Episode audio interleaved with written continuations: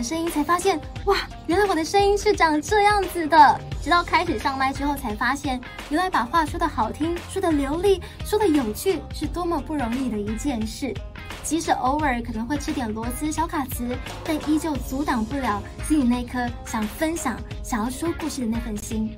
大家好，我是子涵，我是好好听 FM 第一届播客大赛的参赛者。如果你也跟我一样很喜欢。各位五二新闻俱乐部午休不演了的观众朋友，大家好哈！大家新年快乐哈！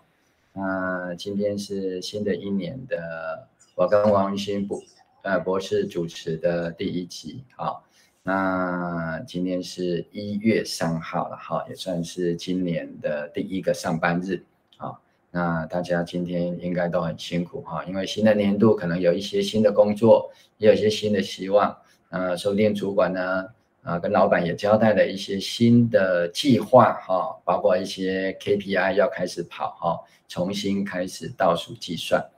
那么今天我想跟王博士一起在这里哈，啊，一方面是问候大家新年好啊，那一方面也来探讨从去年底以来我们遇到的一些问题。那我们今天想要谈的是两个跟我们的公共安全相关的议题。第一个就是酒驾的问题啊，它其实是交通安全的问题。那第二个是空气污染的问题。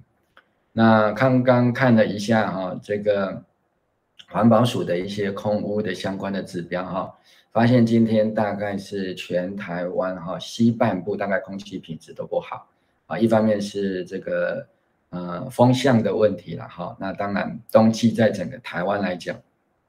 通常都是一个。空气比较不好的地方啊，除了东半部之外，因为有一个中央山脉的屏障，好，那风向大概从这个北风吹来，特别包括从这个呃华北来的这些大陆的空气哈，都受到一些影响。但是台湾的空气本身哈，大概有三分之二，哦，空气污染本身有三分之二其实是我们境内产生的。那在冬季，包括境外的污染，还有我们自己的境内污染啊，所以让整个呃空气的品质都会变得特别的糟糕啊。那今天是一也是我跟王博士在高雄哈呃直播的第一天第一次了哈，之前都是到啊台北的现场，那今天是第一次在高雄现场连线哈。那听说影像的品质会 蛮不好的啦哈。可能跟空气品质差不多，像我我现在跟王博士，我们是住高雄市三民区嘛，哈，那从我们家这个落地窗看出去，哈，本来如果空气好的话，高雄很著名的地标就是八十五楼，其实非常清楚的，哈，可以看到一格一格的这个窗户，那以今天来讲还不算是最糟的，因为八十五楼还隐约可见，哈，算是轮廓非常清晰。那如果空气污染非常厉害的时候，那我们这里就会进入一种叫仙界的状态哈，那个八十五楼就会在云雾，啊、呃、叫什么云雾缥缈中哈，那甚至就是会忽隐忽现，有时候就会完全不见。对啊，有人一次不是有那个网友就哭诉我们这里也是仙境传说啦，好，就雾茫茫的这样子，那个几个高楼著名的景点其实都是看不太到。更严重的是，我们这边还有一个更近的哈，也曾经是台湾第一高楼，我们叫长谷五十楼。嗯，更严重的时候会连连长谷五十楼都看不到。对，那这个大概住在高雄的朋友会比较清楚我们在讲什么。那可能其他县市的民众就不一定能够那么清楚。但是的确，空气污染对于人体的健康危害，甚至造成寿命的减损，这个也都已经有。汗牛充栋哦，非常数以千计、数以万计的科学论文都一直在研究空气污染对人体健康的影响哈，包括各式各样的身体的种种器官的疾病。那我们今天主要就是想跟各位朋友一起来谈这两个问题。那首先我们先从去年底以来哈，那大家比较这个。在新闻上看到的高雄的一个重大的新闻，就是酒驾的部分。嗯，那相信大家也在新闻的画面上看到那个惊悚的部分哈。那我想这个问题是大家都非常关心的。而我们首先啊，还是先来跟啊已经上线的朋友啊，先来打声招呼，问声好，好，新年快乐。那请王博士呢也来帮我们看看啊，聊天室里面有一些进来的网友哈，我们先跟大家问安哈，因为毕竟其实在今天讨论到的问题哈，有很多都跟生死之间有关系。那我们今天还能够平安的在这边线上见面哈，其实也算是很感恩啊，所以互道一声平安哈，然后也祝大家新年快乐。嗯，我们线上的朋友啊，很早的就是那个融化哈已经来了哈，他也要提醒大家要按赞哦哈，然后还有我们这个科技梦生哦，也是提醒我们啊，然后有 Sophia Sophia 跟我们问好，还有我们建成兄哈。然后雨珍也说，刚刚抬头看了八五大楼，好糟糕哈。其实我们每天都是这样子来评定今天是不是天气适合做户外的剧烈运动了哈。那还有我们的白开水，嗯，他说我们今天是居家风啦哈，对，是比较是那种啊、居家式的风格。然后糖果王好，还有这个破江哈，午安，蒙古八零一午安啊，还有神话哈。还有我们这个，我们这个，哎，韩韩语的朋友了哈，哎，大家好，大家午安，嗯，对，好，那目前我们线上大概有三十八位了，好，在观看我们啊今天的一个直播哈。那我想今天的一个议题哈是比较生活化，嗯，啊，过去我们从去年底开始哈，这个直播的节目，我跟王博士大概都是谈一些。跟我们当前的政治文化、政治制度相关的部分，那特别在去年的最后一集的节目的时候，我们谈到，现在我们台湾的民主好像已经跟高雄的八五大楼一样哈，也是忽隐忽现哈，有的时候看起来好像有，但应该它是还是在那里，可是大家又会看到很多的现象，让它好像又消失掉。嗯，不过我们。今天可能会先跳开，因为上集做节目的时候，很多朋友说啊，这个用一集谈谈不够，这个一党独大要如何监督，的确是今年最重要的一个议题。不过当然，我也觉得，其实政治的本质就是要照顾民生。好，所以我们今天这一集会先岔开一下，来谈最近两个比较重要的民生的议题。那一个就是刚刚。跟大家报告的，就是因为高雄的酒驾哈，造成一家四口哈伤亡非常惨重。嗯，那当然，高雄市长哈最暖的市长哈陈其迈市长啊，在听到这个消息之后，终于发出震怒的吼声，那也下令要交通大执法八天，那八天应该是已经过了，那是。酒驾的问题这样就可以解决吗？那今天早上我有听到王博士又看到一个消息，好像啊陈其迈市长要求这个相关的人啊员警哈，或者是相关其他的市府的公务人员啊，除了交通大执法之外还不够，还要更暖一点，就是要进行家庭访问。好像我们以前在读小学或者国中的时候。每个学期好像，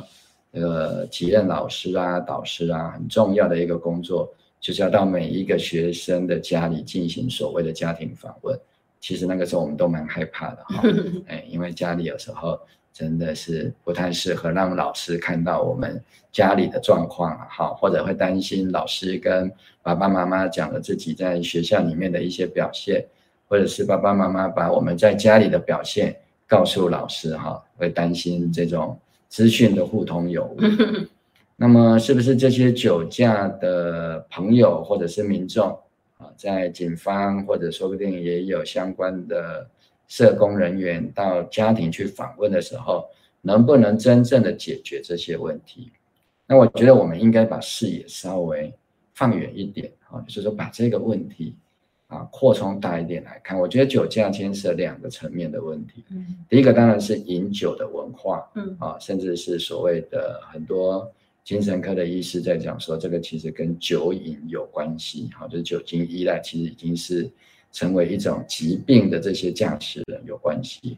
另外一个其实是跟台湾的另外一个安全文化有关系，就是交通安全的文化。所以我想先拜托王博士哈啊，先把我们最近找到的一篇文章，这篇文章应该是在去年三月份左右，发表在苹果日报，是一位交通大学管理学院的前任院长哈张院长，还有提到，好，那我们先请王博士把张院长在这篇文章里面提到的台湾交通安全造成伤亡的一些概况，先让我们。啊，直播节目的所有的观众朋友，先大致了解一下，到底台湾一年交通事故造成了多大的伤亡？对，这是根据这个苹果日报张新立教授投稿的这一篇文章了哈。那他主要是有谈到了几个数据，我觉得很值得大家来关心。他说他是因为这是去年的三月份的。那时候他就提到说，二零二零年哈，根据交通部的这个道路交通事故统计呢，其实我们因为这个用路人哈，已经有了这个三千条人命的丧失上升了哈，然后呢，大概有四十八万人因为交通事故而受伤。那造成的经济损失呢，是五千亿的经济损失。那这个经济损失，他说大概约略等于造一条新的台湾的高速铁路的这个造价了哈，占我国 GDP 二点六 percent 哈，所以是非常要值得政府来关注，可是却无没有引起我们国人同等的看待哈。那他也根据这个联合联合国的统计资料发现，我国每年哦每十万人。大概就有十二点七人是因为交通事故而死亡的哈，那就是先进国家欧美他们的六倍哈，死亡人数的六倍是日本的三倍。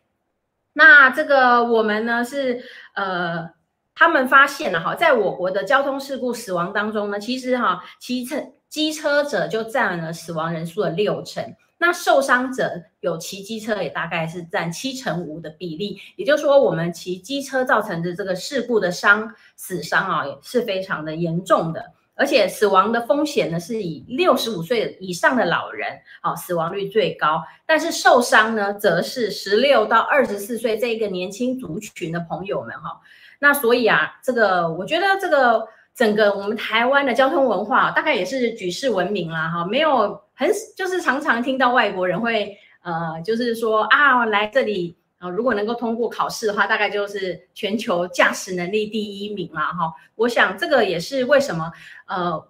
其实我们几乎每个月都有蛮严重的交通事故死伤，但是我们还是眼就是眼睁睁的一直看着这些事情一直发生，直到上一次我们这个高雄这一家四口，我觉得蛮令人。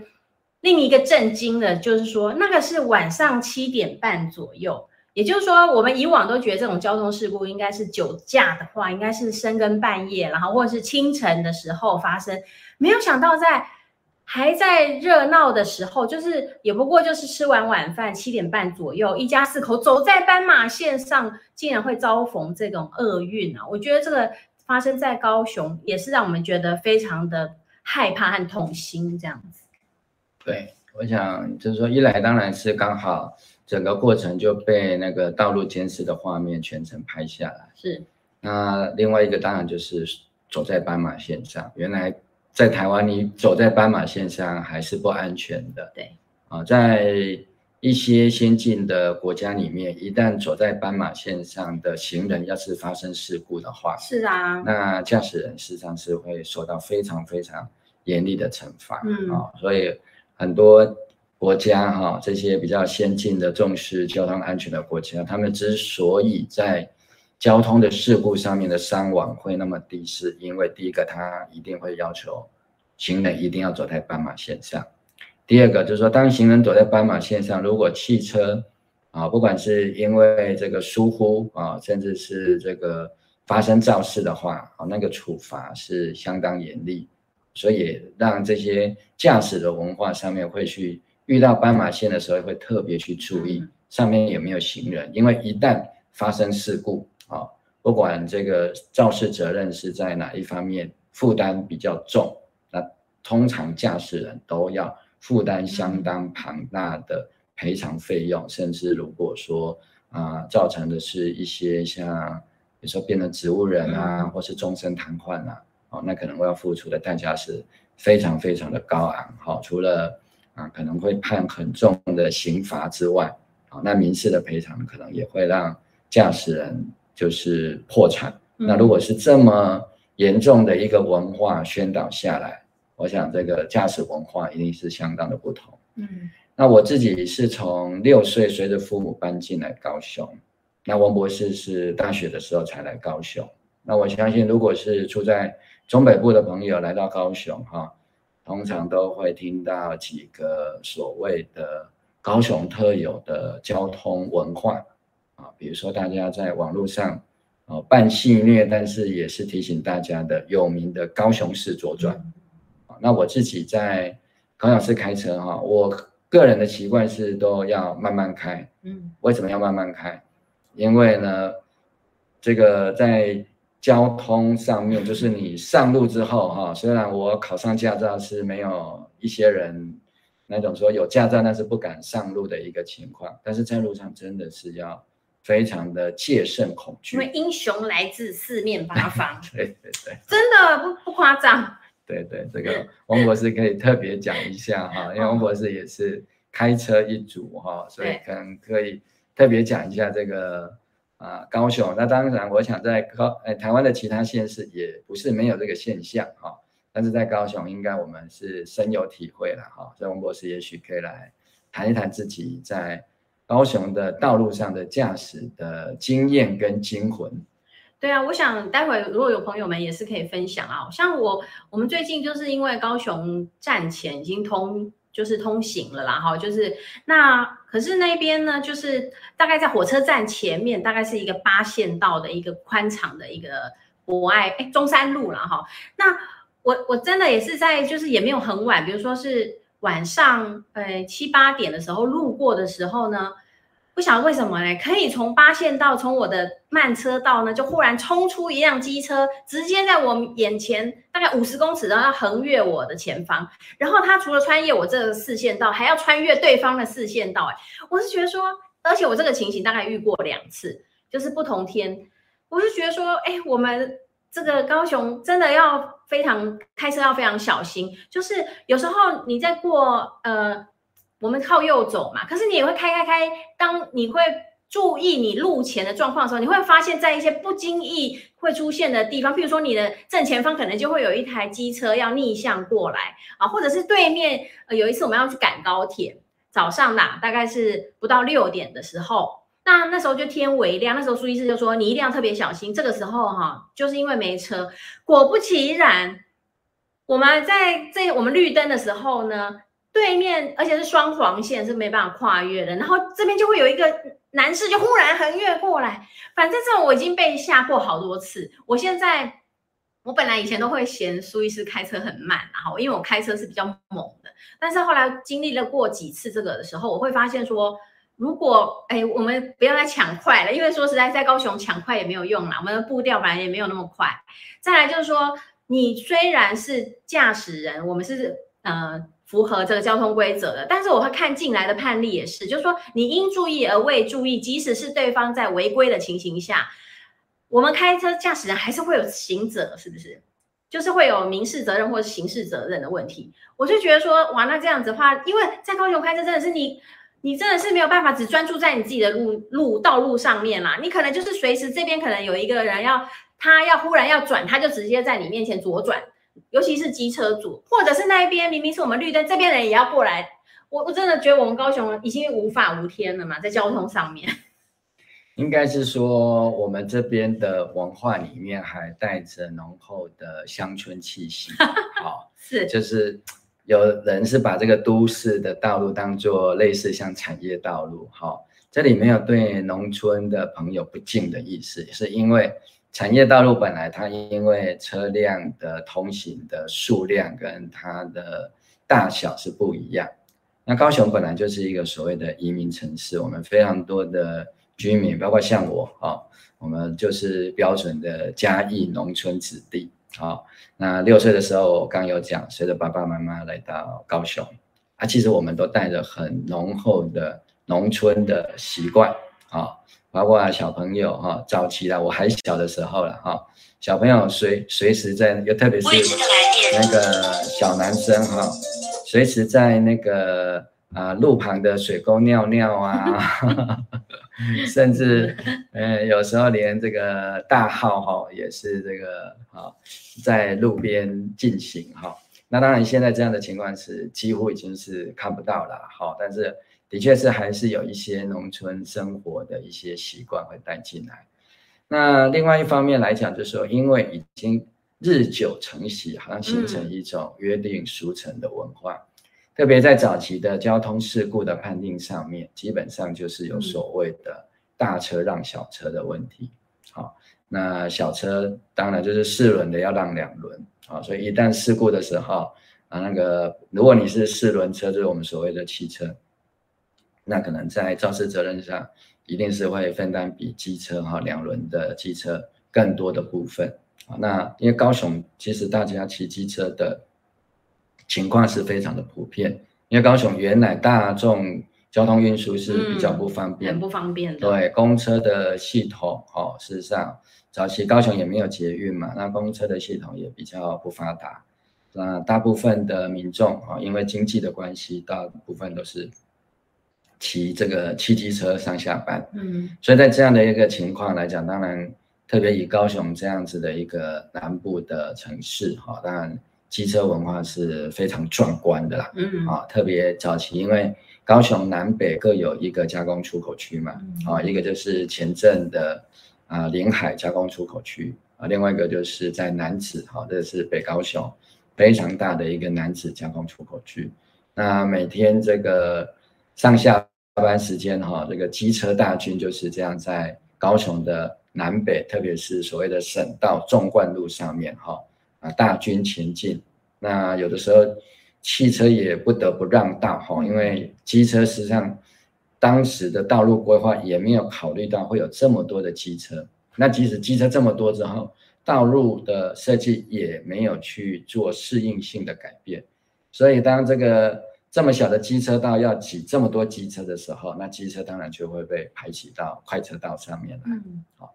那大家又要赶时间上班哈，因为迟到会被扣钱，所以种种的情况，那造成整个都市原来也没有良好的一个停车跟整个都市分区的规划啊，那就是我们叫做住商工啊办全部都是混合在一起的情况底下，所以大家就是用啊机车啊做这个短程的运输，那一方面会跟大待会大家要提到的。这个空气污染其实也是一个重要的原因，再来就是交通事故就会造成非常多的伤亡。那特别机车一般来讲叫做肉包铁，嗯汽车是铁包肉啊，就我们南部的俗称。我想全台湾大概共识都是一样，所以一旦发生这个车祸的时候，那机车骑士的伤亡其实是非常严重的。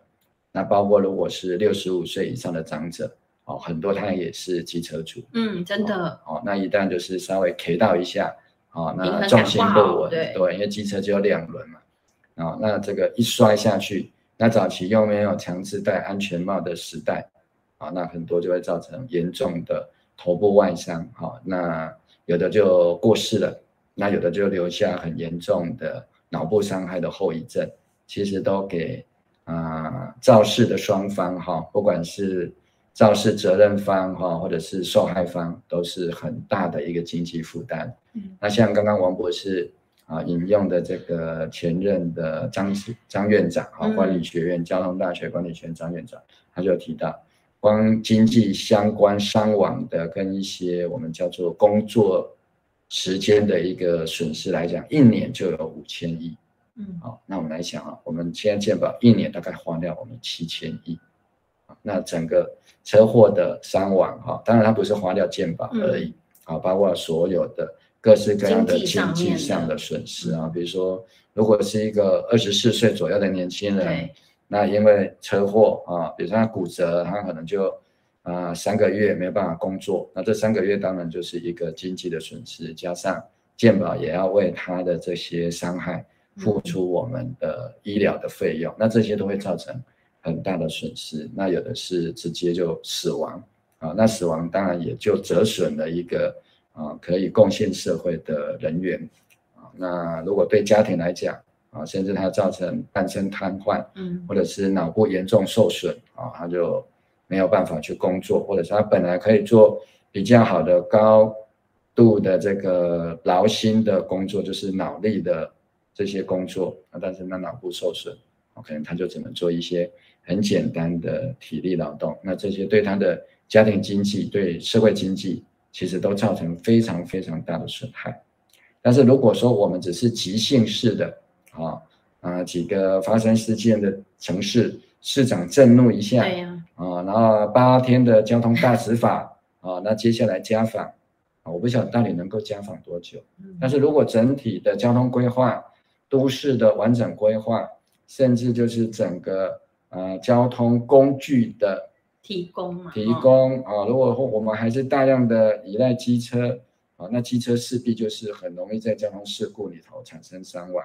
啊。那你说大家都开车，这也不可能嗯啊。可是大众运输系统事实上又没有办法真正的配合。啊，都市发展的一个需要，那大家还是势必就是以汽机车，那特别在一些比较小的巷道的地方，还是以机车是最方便。真的，啊，比如说我们就是出门，啊，去比较近的地方，啊，五百公尺以内，啊，买个午餐回来，你说这个时候如果家里同时有汽车跟机车的人，那一定大概就是除了步行之外，就是一定是骑机车代步，啊，又方便停车，啊，那汽车的。停车困难度更高，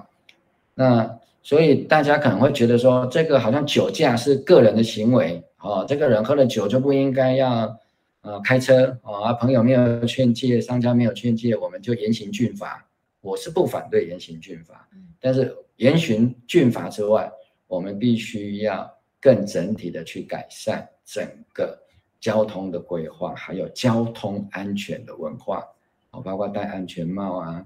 哦，过马路必须要走斑马线啊，啊，必须要礼让啊，好，还有一些就是车子是不是要抢快啊？那很多其实台湾的交通事故是在这个道路到底应该谁先谁后的礼让的既定规则，嗯，我们并没有完全进行。嗯嗯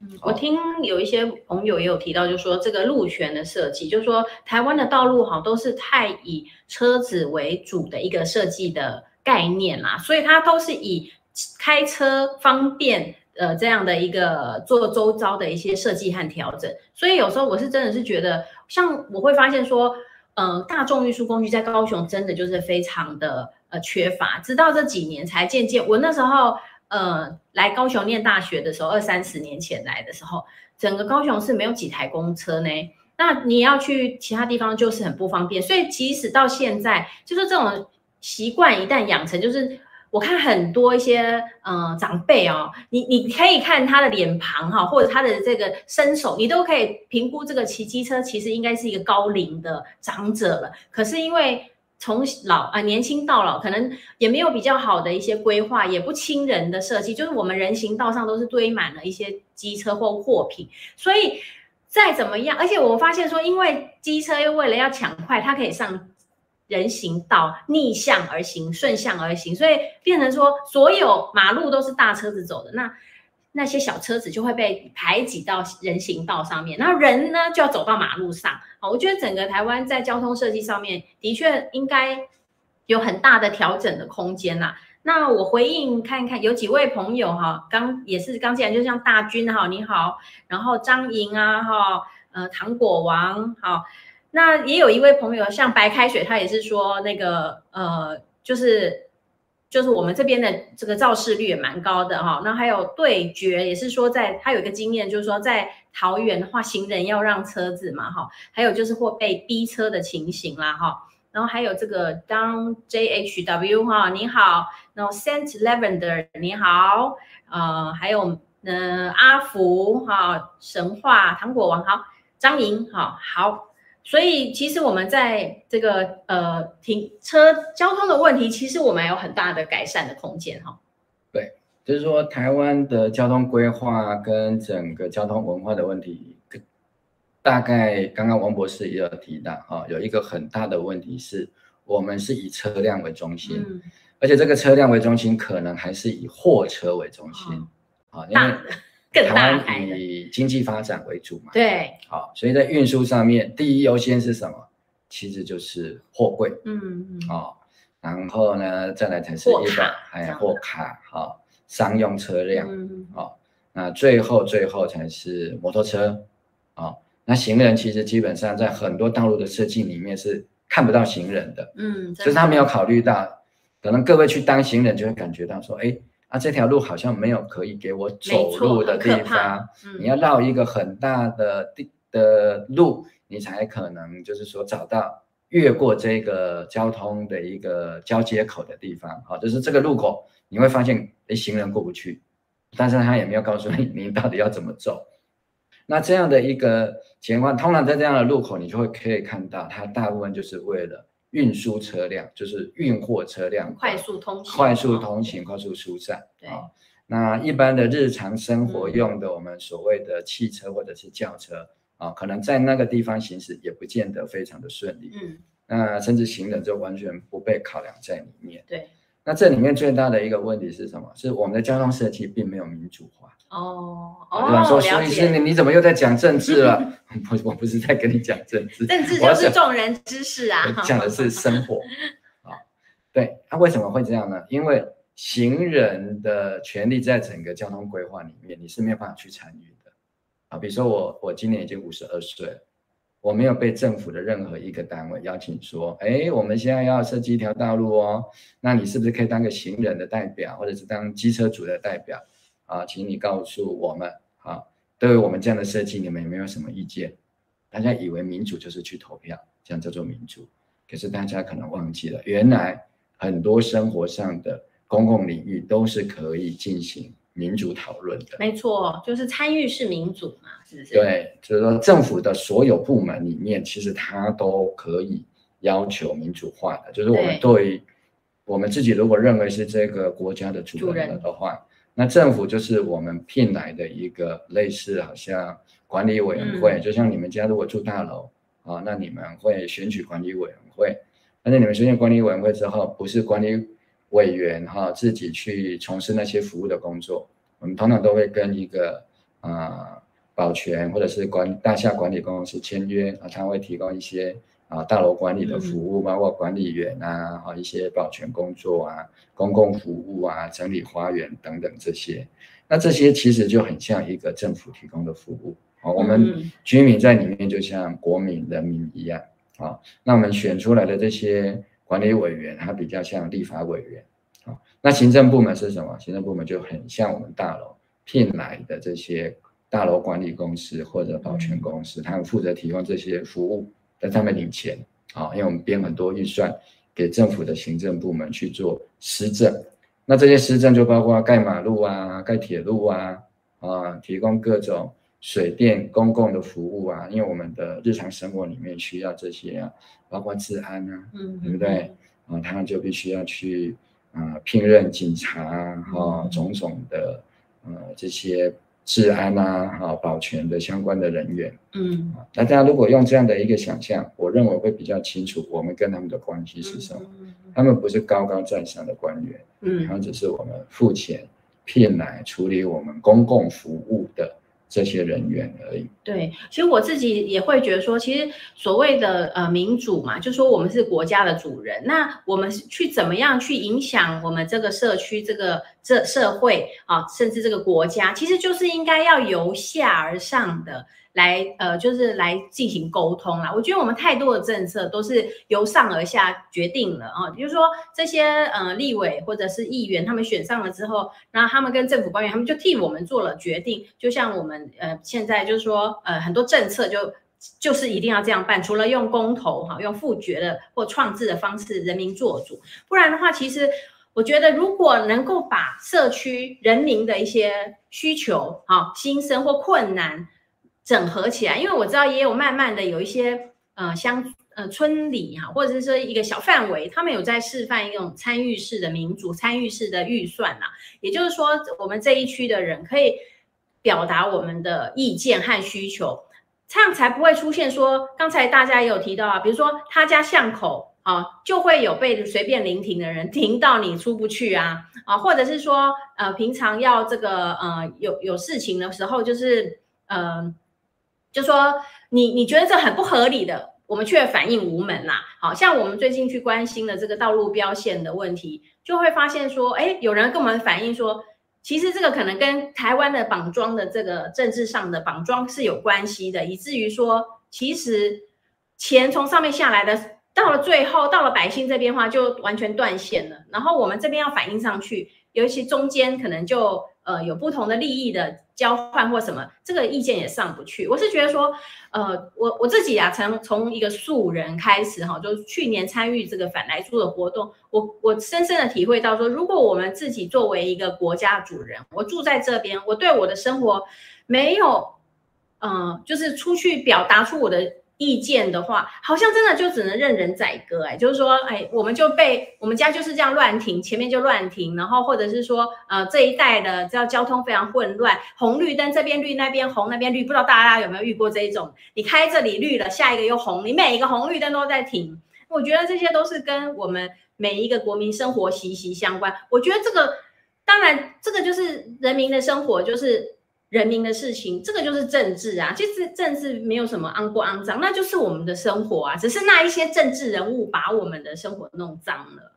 嗯，应该是说我们没有办法好好监督这个啊，是政治人物的呃利益交换的过程。哈，那利之所趋嘛，哈，就很像做生意一样啊。如果说没有一个良好的商业规则或市场的公平竞争，是那藏污纳垢的现象。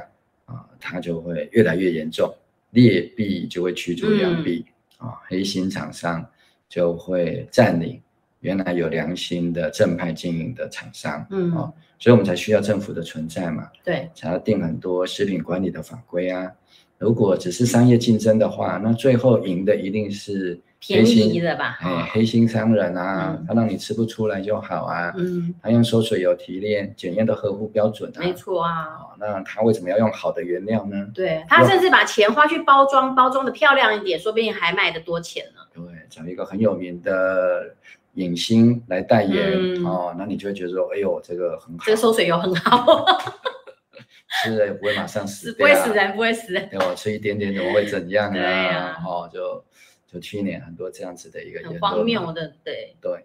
好，那这个其实就是关乎我们自己的生活品质，好，或者我称之为生命状态，嗯，好，就是我们当然其实讲的残忍一点，我们过得跟猪一样的生活水平，其实人就可以存活下去，嗯，从人体的观点来讲啊，其实我们猪吃跟猪一样的标准的饲料，人可不可以存活？当然是活得下去啦，不会马上死掉嘛。嗯、对，是不一样啊，因为我们认为自己是人啊，所以有饲料等级的的一些，比如说像大豆，嗯，好，大豆就有分啊，啊，是饲料级的大豆还是食品级？给人吃的叫做食品，嗯、对啊，给人以外的动物吃的就叫做饲料，对。可是你外观上看起来差不多啊，嗯。哦，啊，吃起来说不定我们加一些调味，嗯，谁知道这个呃到底是饲料级的还是食品级的？我记得以前啊，好像台湾的哪一家公司我忘记了，就是有一种从大豆提炼出来的营养成分叫做卵磷脂，嗯，啊，卵磷脂价格就差很多啊，嗯、啊，为什么差那么多？啊，因为有的是从食品级的原料啊萃取出来的，那有的是从饲料级的原料萃取出来的，当然这个。价格就会差很多。那如果你让它市场都是完全没有管制的情况底下，那一定是卖饲料级的卵磷脂的这家厂商 会卖得最好。下下脚。对，因为它获利最高，还可以做很多刚刚王博士讲的，它可以包装得很漂亮啊。嗯上节目广告啊，自入行销啊，找代言人啊，啊，讲难听一点，他也比较有财力去做一些哈运作，影响官真哈。我们不要讲说贿赂官员，然后我们说影响官真的一些行为啊，那他说不定就大发利市啊。那我们就大家吃着饲料级的这些啊，自认为是营养的食品啊，大家很洋洋得意。那交通的问题，我觉得也是一样。好、嗯，就刚刚提到说，哎，为什么这个道路甚至连我们家附近的道路，哎，那我们都没有办法参与，嗯，哎，他、啊、反应就要反应很久，对，跟里长讲，里长要跟议员讲，议员讲，议员要跟局长讲，局长还要再去问市长，嗯，哦，那市长决定了，那你想想看。市长每天要处理那么多事，这么芝麻蒜皮的也要劳烦他吗？对呀、啊，你像这个一个几百万人口的大都市，难道所有的事情都要等市长震怒才能解决吗？嗯、真的哦，那酒驾的问题难道本来就没有主管的机关吗？对，哦，一定要等市长震怒吗？那市长为什么会震怒呢？那当然是因为新闻很大，嗯、对他是很负面的影响。嗯，好、哦，那如果样样都要等到市长震怒。啊，那我们怎么办？那市长每天一直震怒震怒，他可能会身体不好，身体也会不好。那这样当然我们也不期望说，啊，这个市政的解决是要消耗市长的身体跟情绪啊，因为他震怒一下可能要一个下午才能恢复平静，那这段时间不就很难做很良好的决策？我虽然是以一种讲黑色笑话的方式来讲，但是我觉得这个就是台湾当前民主政治最大的问题。而且我们现在不断的在并直辖市啊，那本来有，比如说本来是两个县市啊，那有一个市长，一个县长，哎，你现在并在一起之后，剩下剩下一个市长，嗯，所以你看这个市长是不是要每天正怒？难怪效率没有变好，反而是变差哎。对啊，因为你所有的事权都集中嘛，哈，说好处是说资源集中，然后决策就比较单纯哈，因为本来比如说要做一个跟横跨县市的建设，你可能要协调，对市长跟县长啊，然后还中央像北北基桃，他们常常要协调这样，对，可能还要再去跟中央政府协调。嗯、那市跟县可能法规又不一样，等等的哈。听我讲完就觉得这个很无力。对，但是呢，哎，好像集中在一起，那就市长拍板就好了。可是事情好像没有那么简单，那、嗯、你每件事都给市长拍板。市长都不要全化啦，啊，市长不要睡觉啦，真的啊，那这种小事情也要他来想一想，不是也是？那我们请那么多的这个事务官是要在干嘛的？对呀、啊，那么多公务员呢？对呀、啊，嗯、啊，比如说刚刚王博士提到那个交通标线的问题啊，嗯、难道市长要每天在高雄市的所有的马路巡逻，然后看到哪一个标线有问题，然后他回去拍桌子？啊，我们不是。应该用这样的方式解决问题了哈，应该是让民众嘛，因为你最切身，好，那你就可以反映。问题是说，民众的权利跟声音要怎么样进入这个行政的机关或者是行政的机器里面去参与决策？那我觉得大家是不能够再默不作声的，因为现在整个台湾在走的是权力越来越集中，对，哦，那直辖市越来越多啊，县跟市都并。县就会被市并掉啊，比如说新竹市可能就要把新竹县，嗯，甚至把苗栗县干脆并进来，叫竹竹苗，嗯，就变成一个大竹市啊，还是竹苗市，不晓得他要怎么呃定这个新的一个名称。但不管如何，就是到最后这个权力就会变得非常集中啊。嗯、那我们先不管说这个权力的集中啊，没有限制的权力是不是会带来更大的腐败贪腐的问题？光是行政的效率上面，其实未必就会最好。你像我们高雄是以前县市合并的，嗯，那我们最近发现的那样的一个交通标线的问题，它其实还不在原高雄县哦。对，是我们市区的里面的。哎，市区其实是算非常市中心，只是它刚好离市中心比较偏的一个地方，算是一个比较小的道路啦。对，嗯，好，它是一条街嘛，哈，在高雄市街就是。比较小的路是算街，好，对啊，那所以这样的一个情况，我们也可以看到，如果连一个标线都没办法处理好，嗯，那交通安全呢？对呀，哦，道路的规划呢？哦，对，甚至这个酒驾的问题，恐怕也不是可以啊，很单纯的，就是以市长震怒八天大执法啊，他接下来家访就可以解决的，其实。因为我自己也是在走精神医学方面，嗯，啊，我觉得酒的问题非常非常大，但是我们没有把酒造成的问题跟毒品啊等量齐观，嗯，如果你真的去研究的话，你会发现其实酒造成的危害可能大于其他我们定义为非法的毒品的危害来的更大，就是以总量来讲，啊，因为喝酒的人。比吸毒的人实在是多太多了，哦，所以它造成的危害其实也大了很多，嗯、并不是说酒比那些毒品来的毒啊，而是因为它就是合法啊，啊，你到处买得到。Seven Eleven 在台湾又是二十四小时都开，嗯，啊，所以等于二十四小时都可以很方便的取得酒精含酒精的饮料啊，就是这些酒类的制品。嗯、所以这个问题要去解决，其实是一个庞大的工程，嗯、绝对不是震怒，也绝对不是八天的大执法，嗯、再加上啊，可能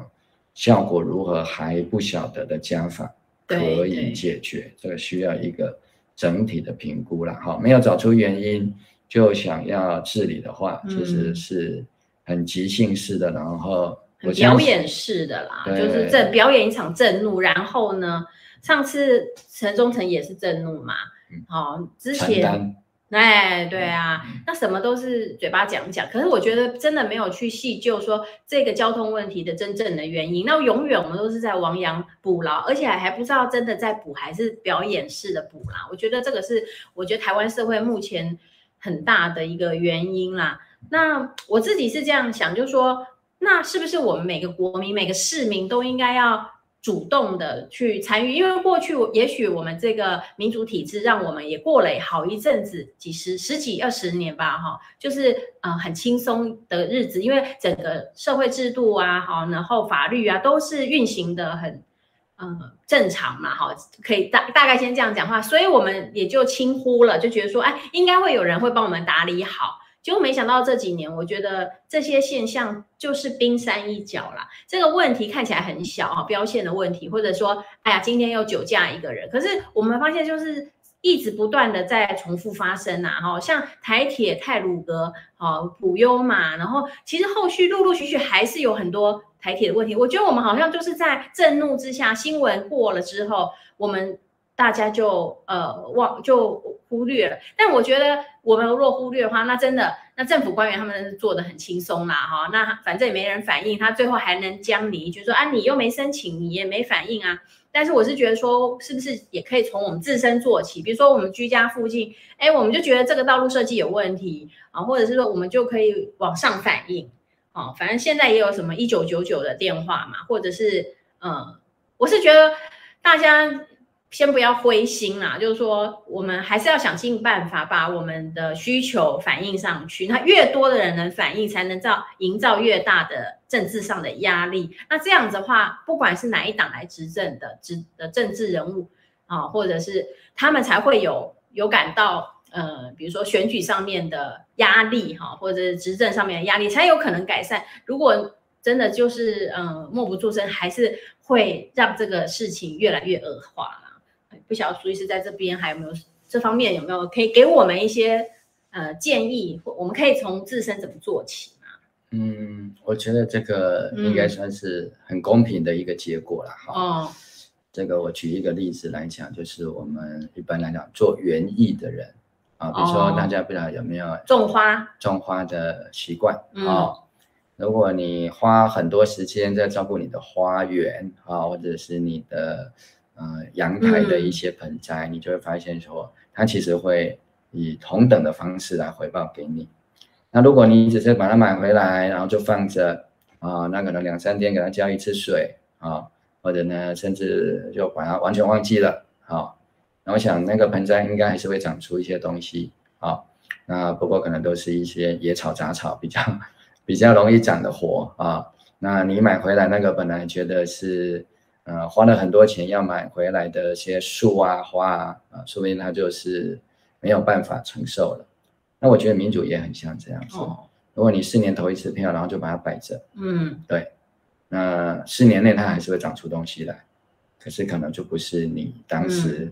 嗯、啊投那一票，哦、哎，你想要得到的花，嗯、或者是树啊，或者是其他的植物。啊，它会长出一些适合那样的一个环境生长的植物出来。那我们的民主政治，我觉得我们目前如果民众在继续漠视，然后觉得说反正我就投完一票啦，那应该政治人物去负责啊。嗯，对，他会负责，只是他负责之后长出来的结果，可能是对民人民来讲可能是苦果。嗯，好，不见得是你原来想要的那个甜美的果实。从这一点来讲也很公平了哈。哦，就有点像那个四大公投结束之后，隔天这个郭董啊，国泰民董事长啊，就说啊，大家自己做的决定哈，就要负责哦。应该是他说他是去年说明年嘛，哈，就是说今年会缺电嘛，哈。啊，我也当然不晓得他的这个根据是从何而来的哈。我相信企业家有他自己的情报的来源，嗯，但是我们必须要这样子思考。比如说高雄人都一直抱怨哈，我也是高雄人，我也是一直抱，我也是那个一直抱怨的高雄人哈。旁边王博士也是，嗯，抱怨空屋的高雄人，对，但是我觉得这个部分也是我们。高雄所有的人，不管是你在选举的时候是投给哪一个政党或哪一个候选人，共同选择之后，啊，到达的一个效果或结果啦，哦，就是说，因为我们对空气污染好像就然后就忍耐一下啊，不然买个空气清净机啊，但是呢。如果说要去跟市府反映，或者说大家要来抗议，集结，对、呃，大家可能觉得说啊，不要啦，对不对？反正抗议也没效啊。嗯哦，那抗议的的效果呢？那个大家都可以分享啊。嗯、哦，那让他们要抗议的人去抗议就好了。等你抗议好了，我也就也有。苏医师跟王博士去抗议，效果就很好了。啊、哦，的确啦，我们去抗议当然不会完全没有效果哈。啊，市政府至少会出来发个新闻稿说啊，他们做了很多努力。嗯，可是事实上我们啊，去年呢，哈，二零二一年哈的二月哈，我跟王博士的确也到高雄市政府啊，针对空污的问题，我们做了几次的抗议哈。那市政府也有一些回应啊，那看起来。应该今年哈，这二零二二年应该空气污染要改善，嗯，但是我们用肉眼看到的改善好像是看不到，嗯，啊，那我自己是过敏体质，特别鼻子过敏非常严重，哎，这个冬天还是一样不好过，嗯，我相信高雄市民跟我一样体质的人应该是不在少数，对，而且通常是从小暴露在这样的环境，它其实更容易有过敏的体质，然后又被这样子诱发，它会也会慢性的发炎，变成比较长远的这个慢性发炎啦。我真的是觉得，真的，呃，我我自己在来反来做的这个过程中，当然也会觉得说，好像我们的呃一些抗争或辛苦的反应只有一点点，但是我觉得大家还是不能忘记，其实。嗯，聚沙成塔啦。其实我们在去年也有针对高雄市的空屋去高雄市政府抗议过，其实还是有一点效果。至少那一天，那一天刚好也是红爆的一天。然后，因为我们去了市政府，结果发生了什么事情改变呢？后来我听朋友说，其实那一天那天去反映，我就是跟他反映说，我们全国中等学校运动会就要在南台湾举办。就是决赛了。那在这么空污严重的时候，怎么可以让孩子们去剧烈运动？那等于是让他吸这个毒气嘛。结果我们去抗议之后呢，他马上就有人去通报了市政府，有一个学校好像因为冬天都是大家学校的运动会啦，所以就有一个学校就说他们的运动会就紧急的暂停了。好，就有朋友回报给我们。那我是觉得说还是有一些。影响的，就是说，因为当然啦，我们现在推一步，它才会动一步嘛。那如果越多的人推，推越多次的话，那他才可能会不情不愿也好啦，哈，才会勉强做一些改善。所以我我那时候听到有朋友回报说啊，还好，至少某某学小学哦，他们那个运动会就先暂停了，因为那一天就是高高雄是红爆的天气。那我是觉得说，这样看起来，这个政府他还是有其他的考量。哦，他可能为了为了执政的考量，有利益的考量，他还是必须要不能做的太离谱。那前提就是我们这些做主人的，还是要尽到我们做主人要去照顾这个花园的责任。好、哦，我我觉得会让这个花园更美好啦。嗯，对，啊、哦，就像务农的人都知道嘛，哈、哦，你要让你的果树长得好，当然这个有不同的管理方式。我讲的比较是所谓的惯行农法了，哈、嗯。常常都是要拔杂草啦，哈，进行松土，哈，那给它适当的肥料。当然，现在化肥比较不合潮流，哈。那有机肥当然是比较贵啊。如果自己吃的，可能就舍得用有机肥料。然后你必须帮植物去除一些病虫害。那如果你把它拿来在我们的公共生活里面，或者是说啊，这个就是我们的政治活动，那当然一样啊。你要让这些政治人物他能够得到应有的报偿，嗯，但是他不应该有一些贪腐的行为，嗯，所以当有贪腐行为的时候，惩罚要重，嗯，哦，那他有办法对人民服务的时候，我们应该要给他适度的奖励的制度，啊、嗯。哦，让他能够得到一个啊正常的一个回馈，正向的一个回馈，嗯，啊、哦，这就像刚刚王博士讲的，如何照顾你的。花园如何照顾你的农场里面的一些植物？我们费多少心力，我们就会有多少的回报。啊、嗯，虽然有时候努力不一定能够得到马上、嗯、马上得到一个正的结果啊、嗯，就像农民有时候看天吃饭，嗯，一场台风来啊，也不是他造成的，但是就是会把他的辛勤的果实全部都破坏殆尽啊。但是如果农地留下来，台风总是一两天就过了嘛，啊。那我们可以再复耕，好，那你再投入，还是会有成果。那我觉得，如果大家觉得对四大公投觉得很心灰意冷，嗯，不妨以一个农夫面对台风的态度，啊，我们努力那么多，结果这个啊，这个国家队造谣啊，就一股台风就把大家的成果通通都打翻了。我觉得大家当然是觉得很挫折，嗯嗯，啊，可是挫折之后，我们不能什么都不做嘛。啊、嗯，因为这个家园、这个花园、这个果园的啊，是我们要去面对的。对、嗯、啊，因为我们就生活在其中，就是只能住在这里啦，是不是？对，我们就只能食用这里的结果成果。对，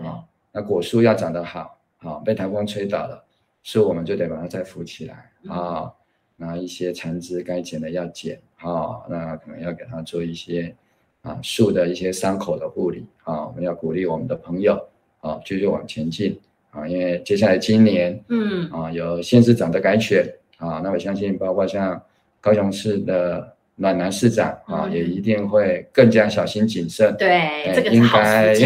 会常常震怒啊！如果说这些消息没有被封锁的话，那每一次震怒就会带来一些小小的改变。嗯啊，至少有一个八天的大执法。对。那如果说大家可以把这个议题再往前推进，对，好。不是说震怒完就没事，我想为了选票的需要，他一定至少会应付到今年的年底，嗯，投完票之后再说，嗯，好，那今年又有很多的市议员，嗯，啊，嗯，要来加入新的选举，啊，那原现任的议员他要连任，嗯，那这些他们在今年一定会开始非常的努力，对，好，那我们如果朋友里面有比较好的人才，不妨就鼓励他参选。给这些啊原来的现有的议员一些压力，让他们更努力、嗯、啊。那如果你的朋友是现任的议员，那当然就是要督促他好好的把民众的问题反映出来。对，啊，那我想不是只有高雄市嘛，全国各县市都是要做这样子的一个改选啊。所以这个部分啊，应该今年的投入会比较快的，有一些。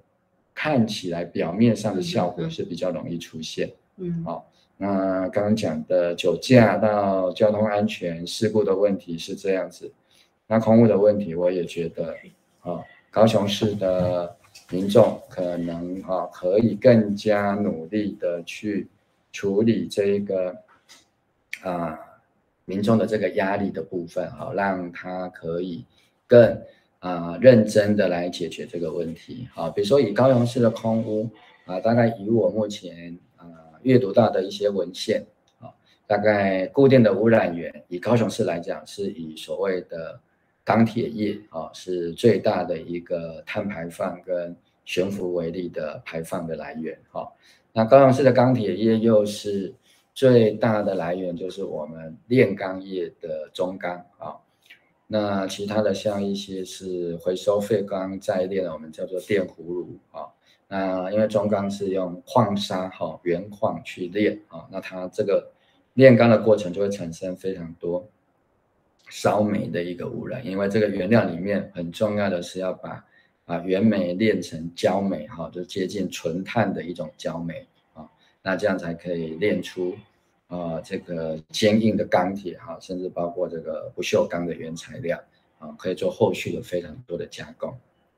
那高雄同时也是啊，全台湾最大的一个石油化学工业的聚落啊。北高雄有这个叫做大社人武，哦，就是大社跟人武的石化工业区。南边在高平西畔也有林园的石化工业区，哈，那就是一南一北夹挤啊，那造成整个南台湾非常大量的一个污染啊。那为了钢铁业啊、石化业啊，还有整个其他的民生用电，甚至是啊中北部的用电的需求，那高雄也有非常多的发电厂啊，包括在前镇的啊南部发电厂啊。大林发电厂啊，啊，跟在这个永安的啊兴达火力发电厂，这些都是很重要的空污来源啊。那还有一个很重要的，大概也占在统计上是占了将近三分之一的境内污染源的，我们叫移动污染源，就是我们的汽机车啊。啊，这些汽机车一方面是我们今天一开始跟王博士提到的有关于啊交通事故会造成人员的伤亡。其实它的空气污染也是会造成人员的伤亡啊，这个已经有非常多的实证的医学跟科学方面的研究。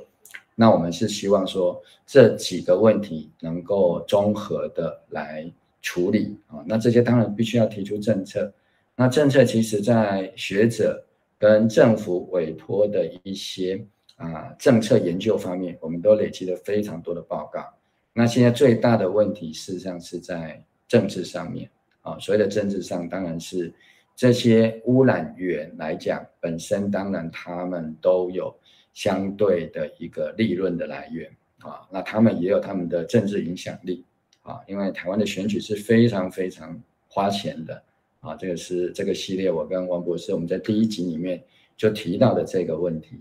那既然政治人物选举要花钱，他必须接受来自企业界的现金。那企业界当然就会希望透过现金的过程，能够降低企业经营的成本。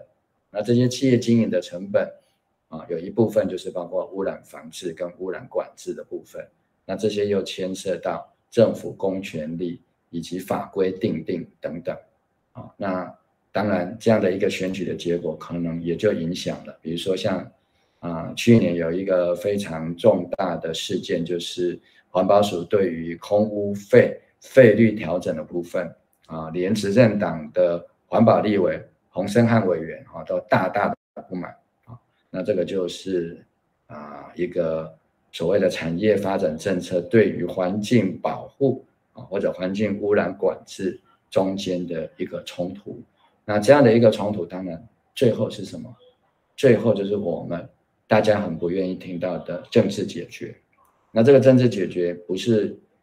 只是大家认为的密室协商而已，更重要的就是在我们民主法治的制度里面，我们怎么让我们的民意代表跟透过民选的行政首长啊，特别是中央级的行政首长，他手里拥有的这些行政的权利，能够真正的按照我们已知的啊，跟所谓的。啊，学者的一些建议，来把这些法令还有政策，因为有些是行政权，法令已经授权给行政部门去执行的，它没有办法落实，包括环保的稽查、污染的管制、污染防治设备的补助啊跟推动啊，这些就会改善空污啊，或者对于像汽机车它的这个排放的废气，嗯，它的标准啊，能不能够？在更快就拉到更高的标准，甚至就从这个所谓燃油改成电动啊，嗯、这些一系列的产业政策的发展，实际上都会跟你我的生命安全还有我们的身体健康产生直接的影响。嗯，所以我说，虽是不是那么爱谈政治啊，但是因为政治影响到你我的生命安全啊，包括来猪的问题、来牛的问题，跟我们的。食品安全也跟我们的身体健康有关啊，那这些交通还有空气污染的问题，实际上也都是跟我们的本身啊，我们的上一代还有下一代的健康是息息相关的啊，所以也呼吁大家可以啊一起来关心。嗯，节目的时间也差不多了，哦，那我们有好几位朋友好像也有加进来，不晓得有没有？线上的朋友提出来的一些问题，是我们刚刚没有跟大家提到的哈。嗯，那嗯，其实好像大家对我们刚刚提的也都蛮有感受的了哈，因为也不是这个什么突发事件哈，这其实在台湾几乎已经是在各县市都有的情况啦哈，所以我想没关系，我们今天我们借由这个直播，也是希望把大家的一些共识。人民的需求汇整起来，哎，那我们其实我觉得今年刚好也是选举年啦。那想要选举的这些政治人物，他们就必须要真正的对人民做出承诺。那像比如说酒驾这件事情啊，其实我们还是可以继续监督我们高雄市政府到底做了什么。譬如说半个月后、一个月后，除了哎什么家访之外，那家访有什么成效？其实我们人民也是可以发出声音啦。哈，我觉得不管是我们透过直播来质疑。或者真的是去现场市政府抗议，或者是去呃慰问这个呃里就是受害者的家属等等，我们其实应该也是有很多可以做做出来的力量。我觉得只有行动啊，才会真正的让这个执政的人啊、呃，执政的这些人哦，能够有感觉。哎，我我也不相信说，就我相信就是只要有行动，还是会有影响力啦。那只是我们也许不是马上能看得到成果，但是不能不做这样子。对，刚刚建成有提供一个很重要的资讯哈，就是二零二一年，就是去年哈，嗯，是，高雄市的空气品质是比前年，就是二零二零年的时候还要退步，退步，就是严重的意思，是，就是跟我们的主观感受是接近的，一致的，一致的哈。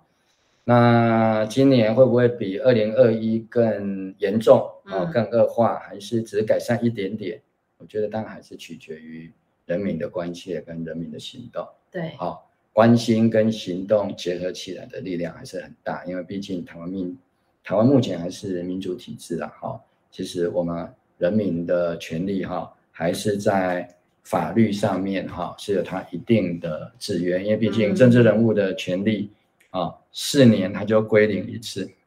嗯，那我们可以选择要不要让他续约四年？对啦，哦，像办这个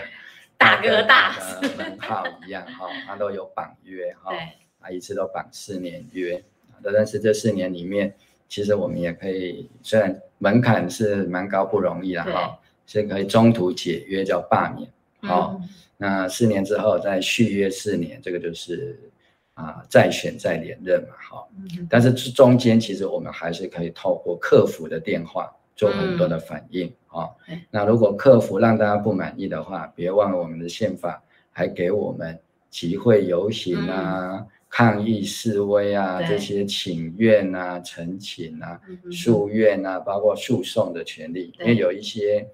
啊、呃，环境的问题是必须要透过诉讼来解决哈，嗯、这个都有一些潜力，包括台东的美丽湾。好，那节目的最后呢，嗯、我要呼吁大家哈啊，踊跃的来订阅我们哈 五二新闻俱乐部哈，参加我们五二新闻俱乐部的会员哈，哎、嗯，成为正式的会员的话，就是每个月啊、呃、定期小额的赞助我们这个频道啊，让这个频道。啊，幕后很多你们看不到的工作人员哈，他们持续的有这样子的一个机会啊，能够维持这个很不容易的小小的啊，但是就是啊一个正向的监督政府的力量啊，让这样的一个啊言论跟新闻自由的一个频道，能够继续督促我们公共生活品质的一个改善。是，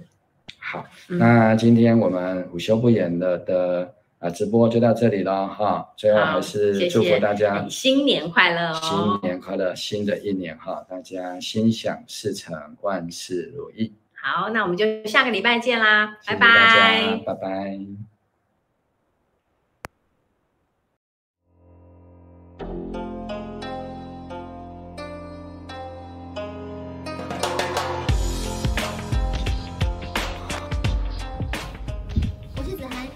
感谢您的收听，我们下次见。你还记得当你第一次踏进录音室内心的激动吗？第一次从耳机里面听到自己的声音，才发现哇，原来我的声音是长这样子的。直到开始上麦之后，才发现原来把话说得好听、说得流利、说得有趣，是多么不容易的一件事。即使偶尔可能会吃点螺丝小卡词，但依旧阻挡不了心里那颗想分享、想要说故事的那份心。大家好，我是子涵，我是好好听 FM 第一届播客大赛的参赛者。如果你也跟我一样很喜欢分享，很喜